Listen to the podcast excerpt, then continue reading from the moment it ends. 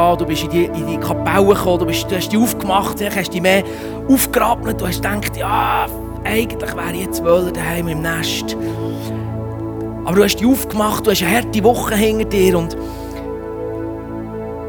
ich möchte dich ermutigen, heute Morgen ist die Einladung da. Der Jesus ist da, er ist hier, weil er sagt, in seinem Wort sagt er, der, der zwei oder drei in meinem Namen zusammen sind, dort bin ich mit unter ihnen. Und du hast vielleicht eine, eine harte, wie ich schon gesagt habe, harte Woche hinter dir. Du hast viel Ballast. Viele Sachen, die, die nachhallen aus dieser Woche. Und ich möchte dir einfach, wir wollen nochmal in eine Zeit hineingehen, wo wir einfach, wo wir diesen Ballast bewusst nehmen und Jesus herstrecken und sagen, Jesus, er gehört wirklich dir. Und so eine Worship-Zeit ist nicht einfach da, weil es zur zum Gottesdienst gehört, weil, es einfach eine, eine, coole Angewohnheit ist, weil es etwas Cooles ist, was wir immer haben, sondern es ist dafür, dass wir Jesus gross machen können, unseren Problem können sagen, wer grösser ist. Wir können sagen, all dem, was du erlebt hast, da gibt es einen, der ist grösser als du, das heisst Jesus Christus. Und, und Jesus Christus beleuchte ich über all diese Situationen, Family. Vielleicht hast du gerade Puff in Ehe, mit deinen Kindern am Arbeitsplatz, mega Puff. Und du kannst dem heute Morgen im Spirit sagen, hier ist ein Gott und der steht über dem allem. Und schau, vielleicht bist du da und du brauchst einfach Heilung. Du brauchst einfach Wiederherstellung. Vielleicht hast du letzte Woche etwas gehabt oder in der vergangenen Zeit etwas gehabt, wo du hast gesagt hey, da brauche ich ein Wunder. Vielleicht bist du als unheilbar abgestempelt worden. Weißt du, bei Jesus gibt es nichts Unheilbares. Bei Jesus gibt es nichts Hoffnungsloses. Und ich sehe einfach, wie Jesus da ist heute Morgen und wenn er mit offenen Armen wartet, dass du ihm entgegenlaufst, in seine Arme kommst und dich lässt umarmen und endlich einfach loslässt, das, was dich bewegt, das, was dich belastet. Lass uns nochmal einsteigen, das Lied. Wir trauen dir. Traust du dem Jesus zu? Dass er grösser ist als die Probleme, die du im Moment drin steckst. Als die Schwierigkeit, als die Herausforderung, als das, was dich stresst in deinem Leben. Traust du dem Gott zu, dass er grösser ist? Traust du dem Gott zu, dass er mächtiger ist? Traust du dem Gott zu, dass er das kann wenden dass er das, kann, dass er das im Griff hat, dass er das sieht und dass er kann eingreifen, eingreifen Dass er das kann verändern kann, dass er alleine die Macht hat, das zu verändern. Lass uns aufstehen und einfach Vollgas raussingen. Wir trauen dir. Wir trauen dir Grosses zu. Jesus, wir danken dir, dass du heute Morgen da bist. Wir danken dir, dass heute Morgen ein Momentum ist, wo einfach Veränderung passiert, wo, wo, wo, wo wir eine 180-Grad-Wende machen können und können wissen, wir können umkehren. Weil mit dir, Jesus Christus, können wir umkehren. Und das, was wir heute Morgen umkehren, das wird Bestand in unserem Leben weil es mit dir zusammen passiert. Und Heiliger Geist, ich danke dir, dass du da bist. Ich danke dir, dass du da bist und dass du uns unterstützt. Wir laden dich ein, Heiliger Geist. Gib uns die Kraft, die wir brauchen. Gib uns den Power, den Mut, den wir brauchen. Den Pfopf, den wir brauchen, heute Morgen umzukehren. Halleluja. Wir trauen dir Grosses zu. Halleluja. Es war jetzt nicht einfach ein Abschluss, Jesus, sondern das war ein Startschuss in eine neue Season, in wo wir miteinander gehen wo wir mit dir zusammen dürfen gehen, Jesus. Und ich werde dich noch persönlich ermutigen, heute Morgen, vielleicht bist du zu Tag und denkst, hey, das spricht mir alles nicht an, aber mir geht es einfach nur gut. Halleluja. Und ich habe das Gefühl, es hat Einzelne hier, denen geht es wirklich super, denen geht es extrem gut. Und ich habe das Gefühl, dass der Herr zu mir sagt, sag denen heute Morgen, du hast ein Mandat, zu denen herzugehen, was nicht gut geht. Ihnen Hände aufzulegen und ihn einfach im Gebet, im Dasein zu dienen. Und das, was, Gott dir anvertraut hat, dass es dir einfach gut geht, ist ein Geschenk vom Himmel. Und das Geschenk, das darfst du teilen mit anderen, die heute Morgen da sind. Und ich, es hat einfach Mut frei in deinem Leben, dass du, wir werden nach der Predigt nochmal so eine Ministry Time haben, wo du kannst dienen, wo du diesen Mut kannst zusammennehmen kannst, wo du kannst deinen Platz verlassen hinter jemandem hocken oder nebendran wenn es noch Platz hat, oder einfach hinten dran stehen und Hände auflegen. Hände auflegen, einfach segnen. Und weiss, es geht nicht darum, dass man herausfindet, wem geht es nicht gut und wer ist, oh, schau dem da hier. Freunde, wir sind Kinder, wir sind Brüder, wir sind Geschwister. Und wenn wir hier nicht leben miteinander teilen, wo können wir es denn miteinander teilen? Wenn wir hier müssen irgendwo schauen, oh, dem geht es nicht so gut. Freunde, wenn wir es hier nicht schaffen, wo schaffen wir es dann? Wo können wir es dann machen? Und ich dich ermutigen, wenn, du heute, wenn das jetzt anspricht, dann prüf es mit dem Herz zusammen während der Predigt. Und lass dir einen Namen geben oder eine Person zeigen in diesem Raum, wo du einfach Hände auflegen kannst. Halleluja. Halleluja. Jesus, und wir danken dir, dass du einfach mit uns in dieser Predigserie dran bist. Und ich danke dir für all das, was aufgebrochen ist, schon bereits in unserem Leben, wo du, uns, wo du den Finger drauf hast in unserem Leben. Wo du reingeredet hast, wo du am Verändern bist. Und du bist ein Gott, der, uns, der mit uns dran arbeitet. Ein Gott, der, der will, dass wir uns entwickeln. Der, der ein Anliegen hat, in unserem Herz zu schaffen, unserem Charakter zu schaffen. Und ich danke dir, Heiliger Geist, dass du heute Morgen mit uns weitergehst. Dass du heute Morgen die vierte Predigt gehst von dieser Serie. Und ich danke dir, Vater, hast uns geschaffen zur Beziehungsfähigkeit. Du hast uns geschaffen für Beziehungen. Du hast uns in Beziehungen hineingesetzt. Du hast Ehe als ein gewaltiges Beziehungswunder geschaffen. Ich danke dir. Und da wollen wir Sorge haben und wir brauchen deine Kraft dazu. Und danke, dass du uns einen offenen, belehrbaren Geist schenkst für heute Morgen. Dass du uns redest, uns begegnest. Wir erwarten, dass du uns in diesem Gottesdienst begegnest. Wir erwarten, dass du zu uns redest heute Morgen. Im Namen Jesus. Halleluja. Amen. Amen. Halleluja, Halleluja, Halleluja. Wow, ich liebe es mit dem Gott unterwegs zu sein. Liebst du das so? Bist du Fan von dem Gott? Halleluja, Halleluja. Weißt du, es ist so eine Freude, mit dem Gott unterwegs zu sein, weil der Gott, der das ist nicht einfach einer, der ein bisschen aussen Fassade schaut und dann können wir uns ein bisschen gut schminken und ein bisschen gut aussehen. Und dann ist alles gut. Sagt Gott, mal gut, bei dir ist alles gut, Halleluja. So, nein, ihm geht es um dein Herz. Ihm geht es um, um mehr als nur ein bisschen Aussenfassadenpflege. Ihm geht es um dein Herz. Und weißt, Gott ist der Einzige, den du in deinem Leben nicht kannst beschissen kannst. Dich selber die kannst du auch gut beschissen, aber Gott kannst du nicht beschissen. Weil Gott ist einer, der dein Herz anschaut. Ein Herzenskenner. Und ähm, das begeistert mich irgendwie wieder, fordert mich auch brutal raus. Weil ich schon manchmal probiert, Gott ihn jetzt beschissen und ein bisschen irgendwo ähm, rundum zu lenken um meine Probleme und so. Aber ich bin wieder an den Punkt gekommen, wo ich erlebt habe, ist so gut, danke Jesus, du machst nachhaltig alles perfekt. Yes, so gut. Du steigst ein, heute Morgen die vierte Predigt, ich freut, dass ich da sein darf. Ich freue mich riesig, dass Beatrice bei uns daheim ist. Das ist eine richtige Freude. Dani, merci vielmals für die Gelegenheit, dass wir da zusammen eine Predigserie machen können. Es ist gewaltig. Halleluja! Es ist einfach eine Freude. Es ist einfach eine Freude, dass wir so zusammen arbeiten können. Wow! Ich darf da immer wieder ins Seeland kommen. Wow, ein bisschen aus den Bergen raus. Das tut gut. Ja, kennst du die Situation? Vielleicht also, äh, aus deinem Alltag raus, du, du träumst von irgendetwas und du hast einen Wunsch in deinem Herz Du, du willst dir etwas anschaffen, du willst vielleicht ein, ein gewisser Persönlichkeitstyp sein, du willst Sachen können oder nicht können, ich weiß es nicht. Ähm, und jetzt, jetzt gibt es da die Leute, und du siehst es ständig bei denen, wie die, wie die mit ihrer frischen Art einfach Sachen herbringen oder mit ihrer genauen Art Sachen herbringen. Oder ein anderes Beispiel, wo du, eben, du sparst auf etwas mega lang und jetzt bist du wieder mal mit der Freundin oder dem Freund zusammen und, und ihr habt eine gute Zeit, ihr tauscht aus und jetzt kommt der Hammer. Die Kollegin oder der Kollege sagt dir, hey, schau mal, was ich mir gekauft habe. Nimm das Smartphone für oder zeigt dir die neueste Anschaffung. Und im ersten Moment, wow, so cool, dass du dir das angeschafft hast, so gut, dass du dir das geleistet hast. Halleluja, der feiert das vielleicht auch zusammen. Du hockst ins Auto, fährst heim oder aufs Velo oder du tust dich mit deinen beiden Beinen fortbewegen, du gehst heim. Und jetzt fährt so eine Gedankenspirale an. Warum kann sich die oder der das schon wieder leisten und ich nicht? Wieso kommt Göckel hingern, können die schon wieder in die Ferien für mehrere tausend Stutz? Und ich, mein Mann oder ich und meine Familie, wir hocken daheim, wir müssen von daheim aus in die Ferien. Wir haben das Tauhölzli langsam von allen Seiten gesehen. Wir kennen die Museen in- und auswendig. Jetzt sie schon wieder eine neue Karre. Wie leisten die sich alle paar Jahre eine neue Karre?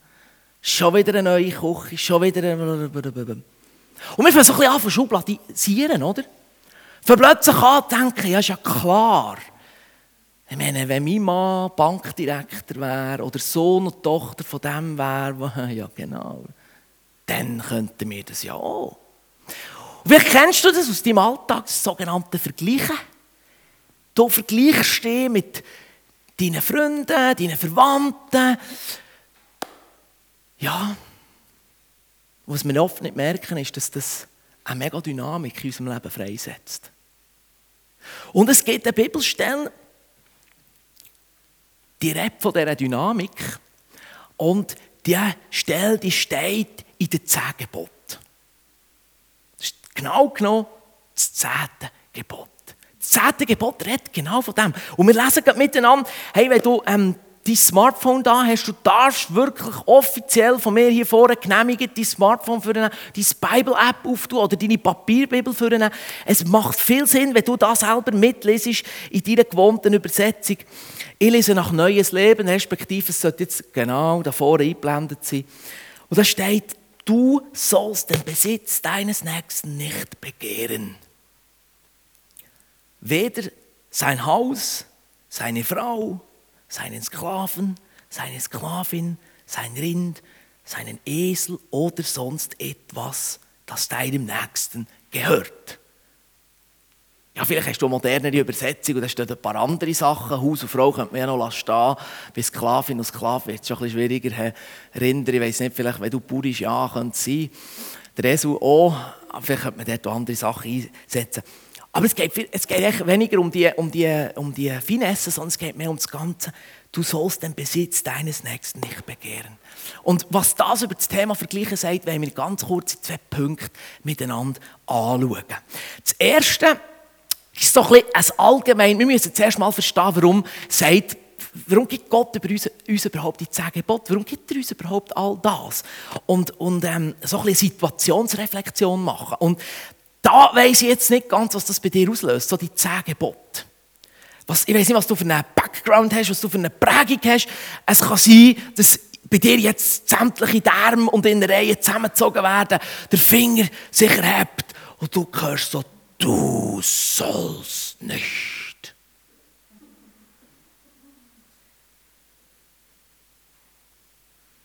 So, vielleicht gut möglich, je nach Prägung, wie, wie, wie du geprägt bist. Und, und es schudert nicht. So denken, nein, nein, Bieri, alles andere, aber bitte nicht die zehn Gebote. Ich meine, komm, bitte, die sind, Jesus hat es einfacher gemacht, oder? So. Und, und ähm, wir müssen verstehen, um was es bei den zehn Geboten geht. Bei den zehn Geboten geht es nämlich nicht darum, den Finger aufzuhaben, sondern Gott schützt unsere Beziehungen. Die ersten paar Gebote sind darum, Gott schützt unsere Beziehung zu ihm und bei den nächsten Gebot, ich glaube sechs Gebote, es darum, Gott schützt unsere Beziehungen untereinander, zueinander. Es ist ein Schutz. Es ist nicht ein Finger auf die Hand und sagen, der Gott sieht dich.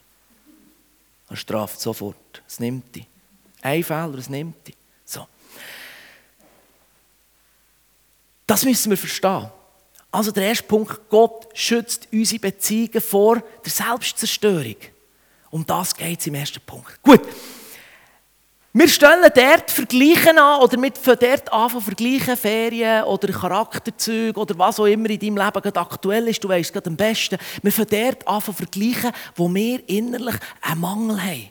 Wo wir bei uns einen Mangel feststellen. Wo wir feststellen, hey, eigentlich hätte ich doch die Ferien auf Honolulu oder wo auch immer zu gut, weil ich bügle jetzt schon drei Vierteljahr oder ein Jahr ohne Ferien. Und eigentlich wäre das mies. Eigentlich wäre das mal, würde das mir gehören. Also in dir innen hast du einen Mangel oder die neue Küche, du denkst, du schaust deine Wohnung an, denkst, alter Leck, in dieser verstaubten alten Wohnung lebe ich jetzt schon jahrzehntelang, zahle eine horrende Miete und der andere baut schon die dritte Hütte. Und darin, warum machst du das? Warum vergleichst du das?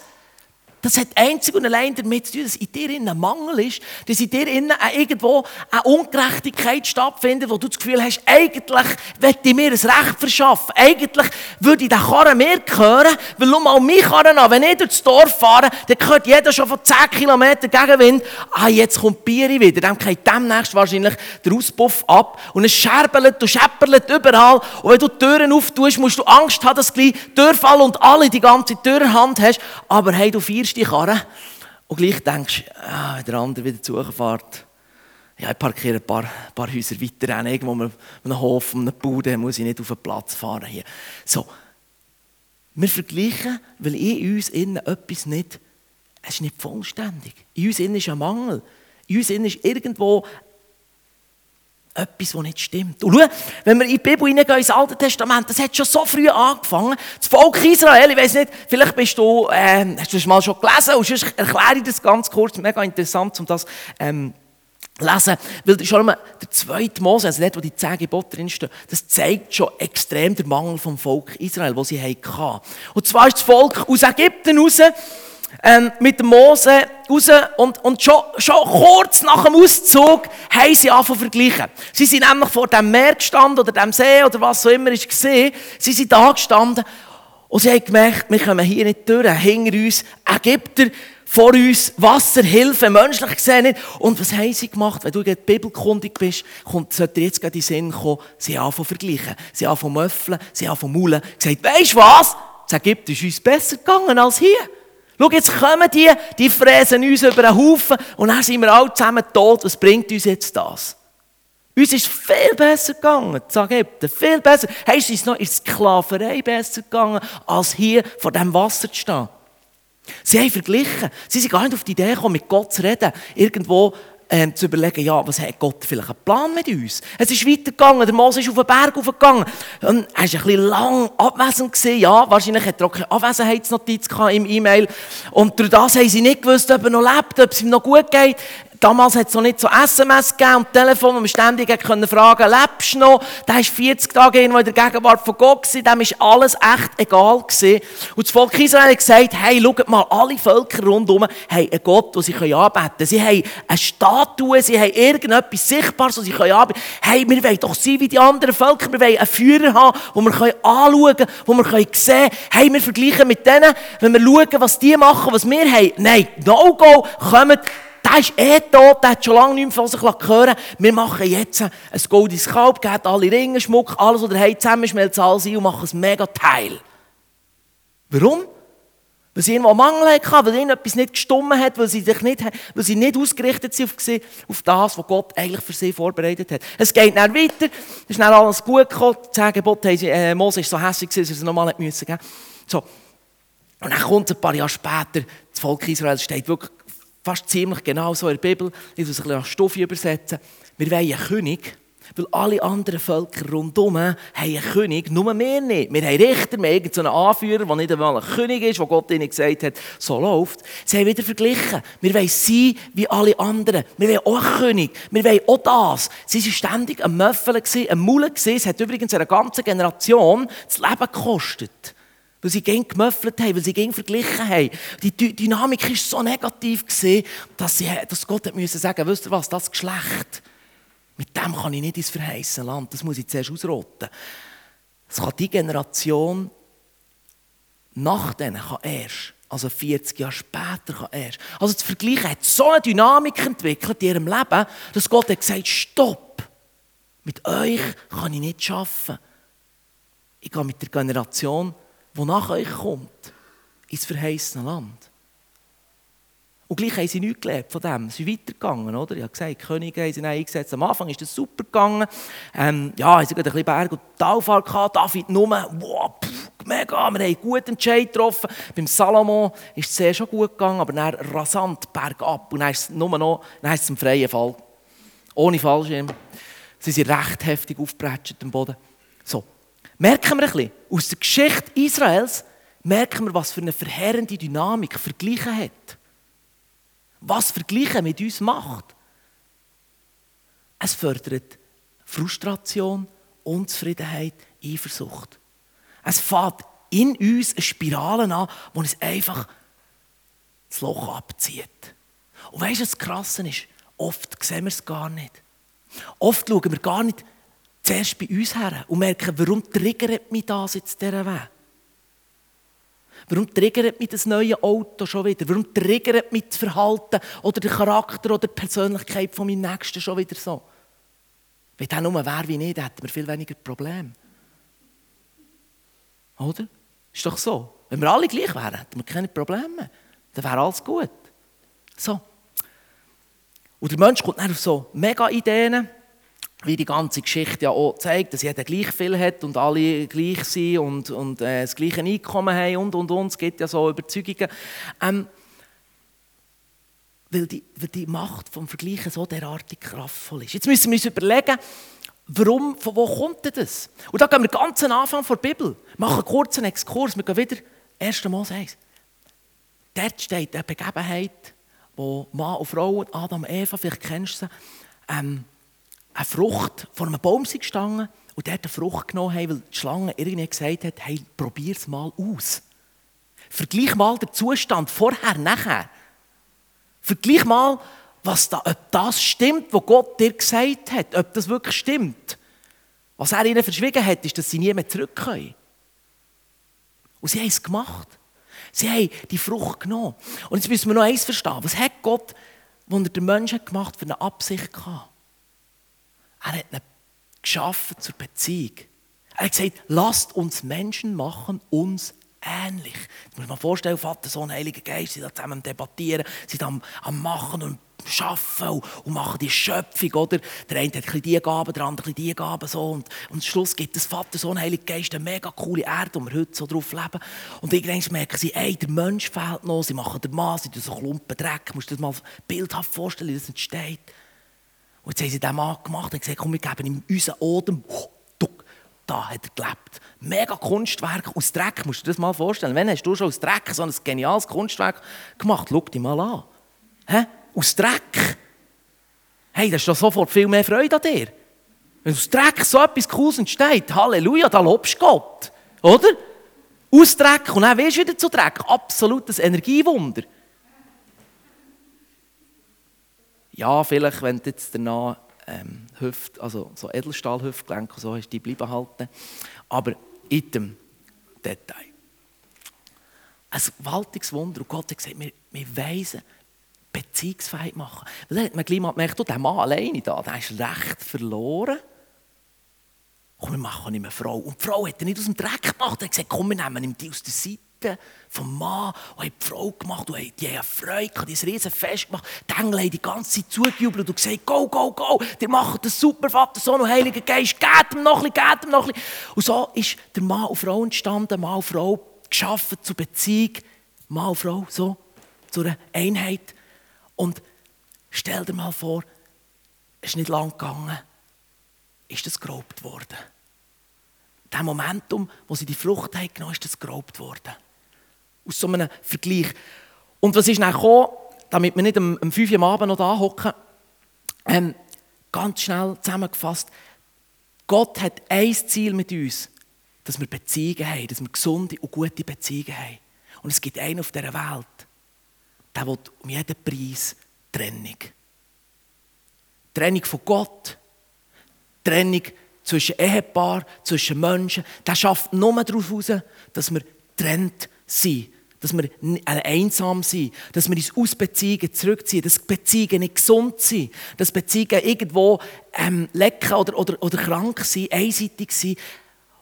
Und jetzt befinden wir uns dort, wo Gott hat gesagt du sollst die Nächste oder den Besitz von deinem Nächsten nicht begehren. Das zehnte Gebot. Gott hat nämlich eine geniale Sache gesagt, hey, weißt du was, ich setze den Menschen einen Rahmen. So.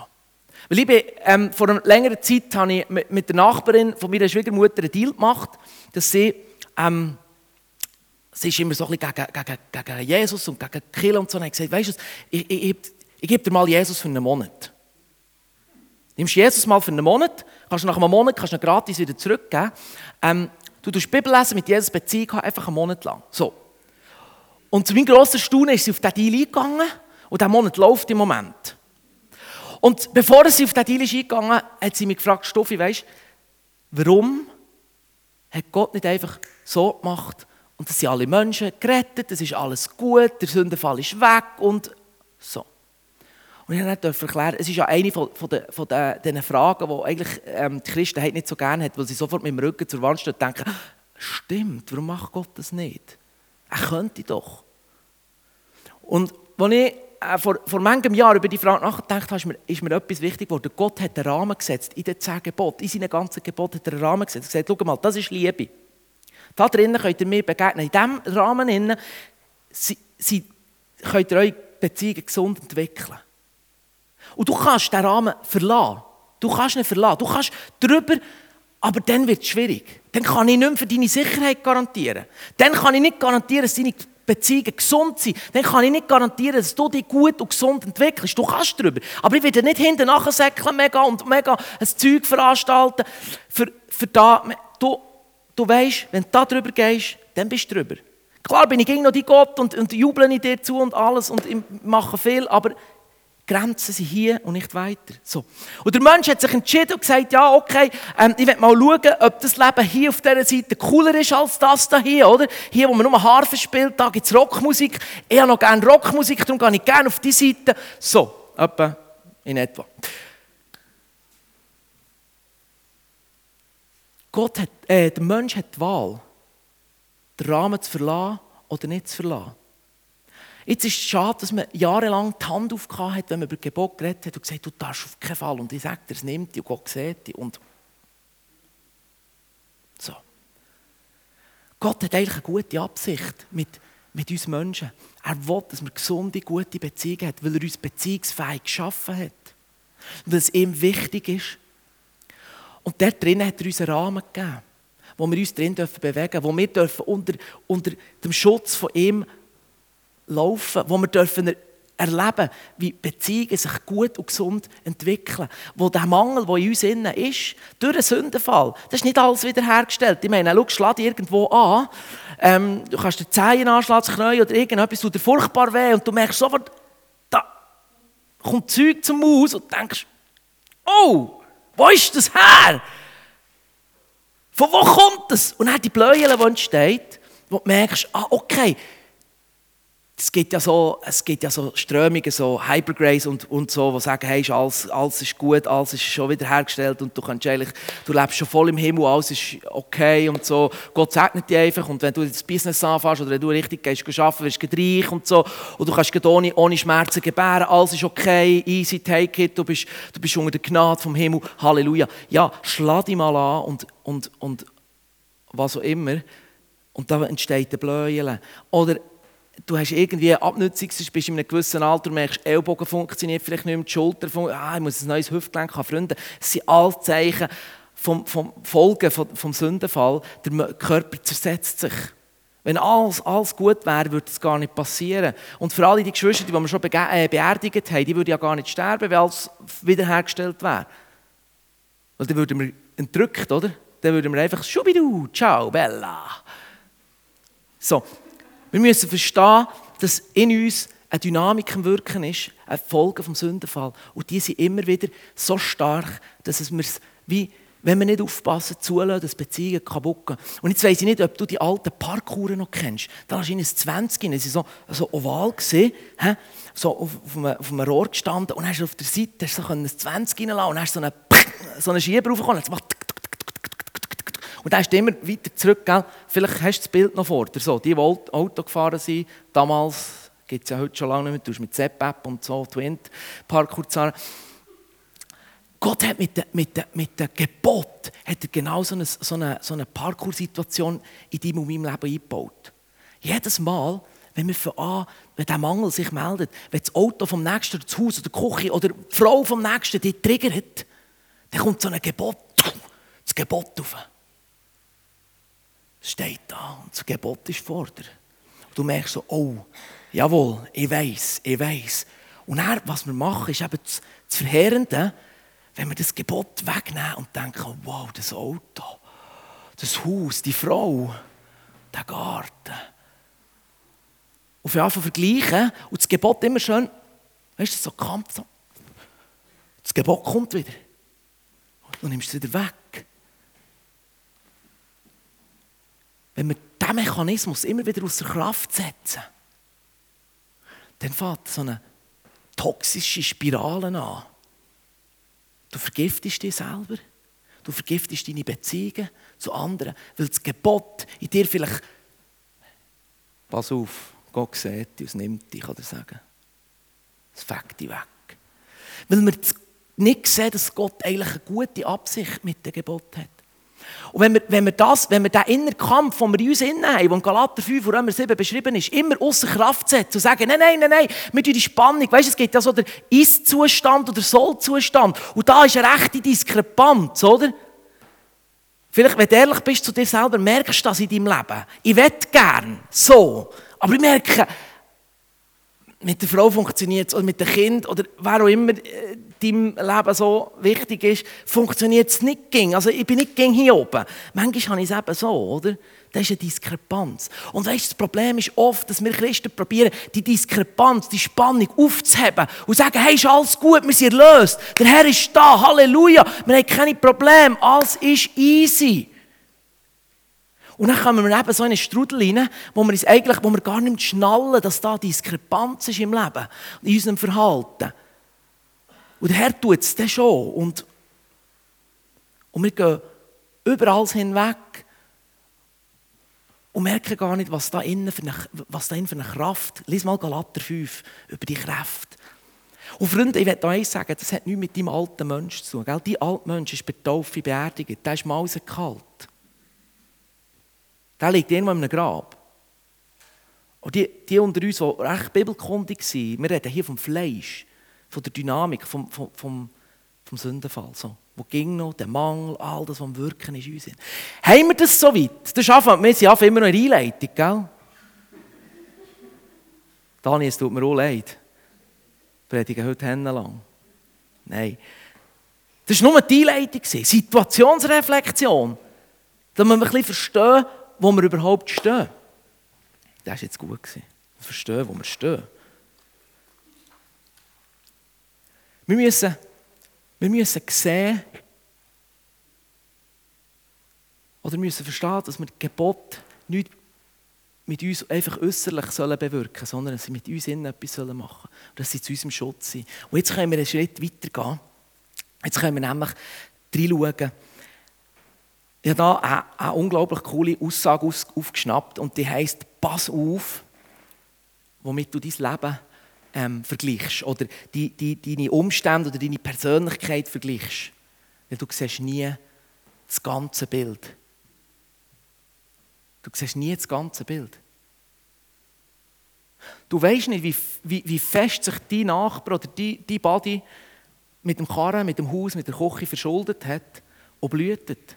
Woche für Woche, Monat für Monat blühtet, weil er Zehntausende von Stutz Schulden hat.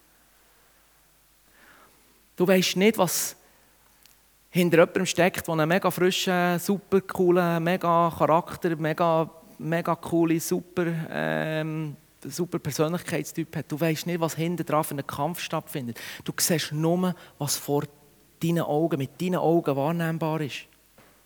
Du siehst nie das ganze Bild. Der Punkt ist der, gehen wir nochmal zurück zum Volk Israel. Sie haben verglichen Ägypten mit dem Wasser.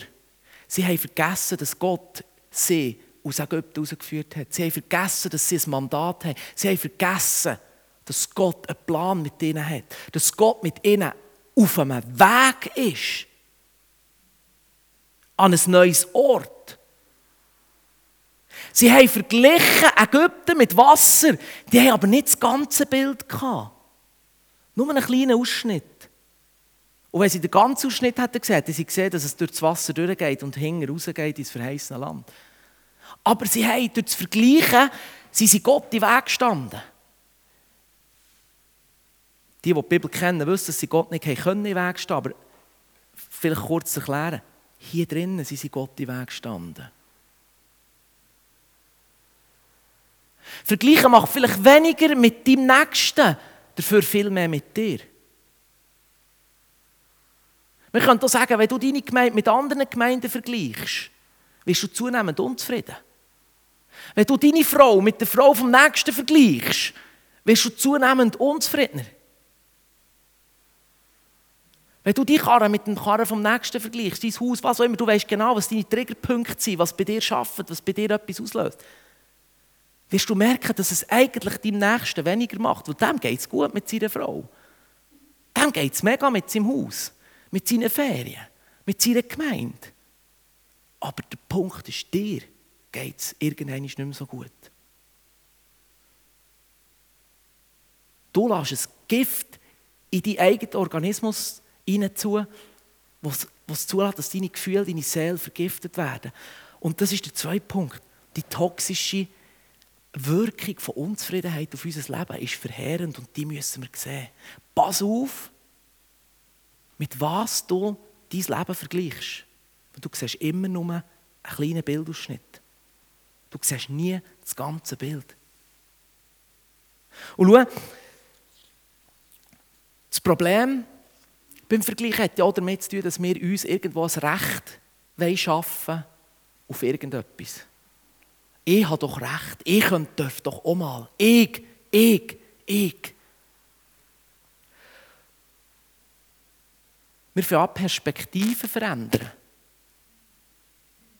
Wir sehen nicht mehr, was Gott mit dir und mir vorhat, sondern wir sehen, was Gott mit dem anderen macht oder was der andere alles Gutes hat, was beim anderen alles funktioniert. Weil die Geschichte vom Volk Israel, und wir können ja darüber lachen und denken, dass die das nicht begriffen haben. Und vergleichen das Volk mit uns, denken, ja, wir sind heute viel schlauer. Der Punkt ist der, die Geschichte vom Volk Israel ist auch deine Geschichte und meine Geschichte. Und zeigt sehr schnell, wo wir landen, wenn wir nicht aufpassen. Wir können das Volk Israel nehmen und mal über unser Leben legen und mal, wenn wir ehrlich merken, oh, wie schnell sind wir an diesem Punkt, wo wir Gott den Rücken zukehren, wo wir vielleicht vor dem Wasser stehen und sagen, hey, da ist es mir im Fall viel besser gegangen. Und wir trauen Gott nicht zu, dass er jetzt das kann spalten und wir können dadurch durchgehen mit unserer Familie, mit unserer Situation. Weil wir Perspektiven verloren haben. Weil das Toxin in uns so derartig am Wirken ist, dass wir schon gewisse Vergiftungserscheinungen haben. Und jetzt, das ist es, die Folge ist von diesem Toxin, ist, dass wir uns abkapseln. Dass wir uns aus den Beziehungen zurücknehmen. Dass wir uns aus einer Ehe verabschieden dass wir uns aus Freundschaften verabschieden, dass wir uns aus der Gemeinde verabschieden, weil das und jenes beim anderen viel besser ist, obwohl wir das Bild nicht ganz haben. Aber wir haben das Gefühl, weil das da so viel besser ist, die Wiese vom Nachbarn ist so viel, satt, viel satter, viel grüner, viel kräftiger, kann ich lieber dort schauen. Kann ich lieber dort mein Leben leben. Wenn du draufstehst, siehst du, wie viele Löcher das sie hat. Siehst, wie hügelig das sie ist. Siehst, wo überall Gras drüber gewachsen ist, wenn du eine Mutter nimmst, wegnimmst. Siehst, wie, wie unfruchtbar der Boden eigentlich ist. Und der Punkt ist, in den meisten Fällen überwinden wir uns innerlich nicht zurückzugehen und zu sagen, hey, an meinem Fall Gerd, die Wiese ist gar nicht so cool. Das Land ist gar nicht so cool. Und wir merken aus dem Gebot, aus dem zehnten Gebot, in erster Linie schaden wir uns selber. Nicht einem anderen, sondern in erster Linie macht es etwas mit dir und mit mir. Und die Bibel zeigt uns schonungslos auf, wie kraftvoll der Mangel in uns, was das für ein Motor kann sein was der in unseren Abgrund kann ziehen kann und was daraus werden kann. Und ich möchte dich ermutigen heute Morgen, dass wir uns, vielleicht können wir mal das zehnte Gebot aufblinken. Ich möchte dich ermutigen heute Morgen, egal was du für eine Prägung hast, wenn du von den zehn Geboten hörst, was das jetzt mit dir macht, lassen wir uns in der nächsten Woche challengen. Wenn du nächste Woche irgendwo in eine Situation herkommst und du kommst, da kommt das Gebot auf, wie bei Parkour, 20 reingeklappt, ist wieder da. Du merkst, es ist da. Es warnt dich. Es warnt dich, weil demnächst Grenzen überschreitest. Es warnt dich. Lass dich challengen. Und schau her, warum triggert mich der Typ, der mit dem Rasenmeier oben ohne Sixpack der Rasenmeier und du schaust raus und verschmilzt fast, schaust hinterher auf das Sofa zu deinem chipsfressenden Mann, ein One-Pack Und denkst, Alter, was habe ich verpasst all die Jahre? Oder der Mann, deine super Sekretärin oder Arbeitskollegin. Und ihr versteht mich so unglaublich gut. Ihr seid auf der gleichen Wellenlänge. Ihr könnt so gut miteinander reden. Du merkst jeden Tag, die erotischen Gefühle, sie steigen mehr und mehr. Du fühlst dich hergezogen zu ihr. Oder es kann sein, dass zu ihm, weiß ich nicht. Du fühlst dich hergezogen. Du merkst es so, so anders. Meine Frau, die versteht mich so nicht daheim. Immer wenn ich etwas sagen will, werde ich nicht verstanden. Ich kann auch mit der Wand reden, das ist etwa gleich. Und es triggert dich, die Frau triggert dich. Es macht, zieht dich an. Oder eben der Typ, der mit dem Sixpack am Rasenmähen ist. Oder du kommst in eine Situation her, du bist mit einer Person am Reden und, und bei denen ist immer alles so gut, alles, alles Fakt, so, es geht so, es ist so mega dynamisch und, und, und du denkst, Mann, wir sind immer, wir catchen an unseren 27 Sachen zusammen und das seit Jahr und Tag. Ich mag mit denen nicht mehr zusammen sein, bei denen ist immer alles so gut. Du merkst, es triggert dich.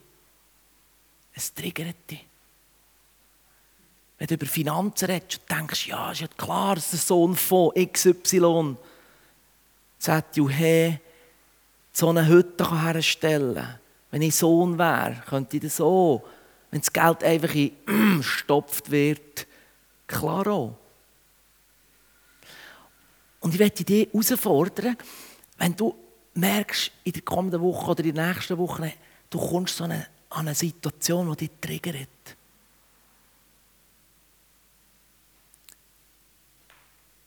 Setz dich mit dieser Situation auseinander.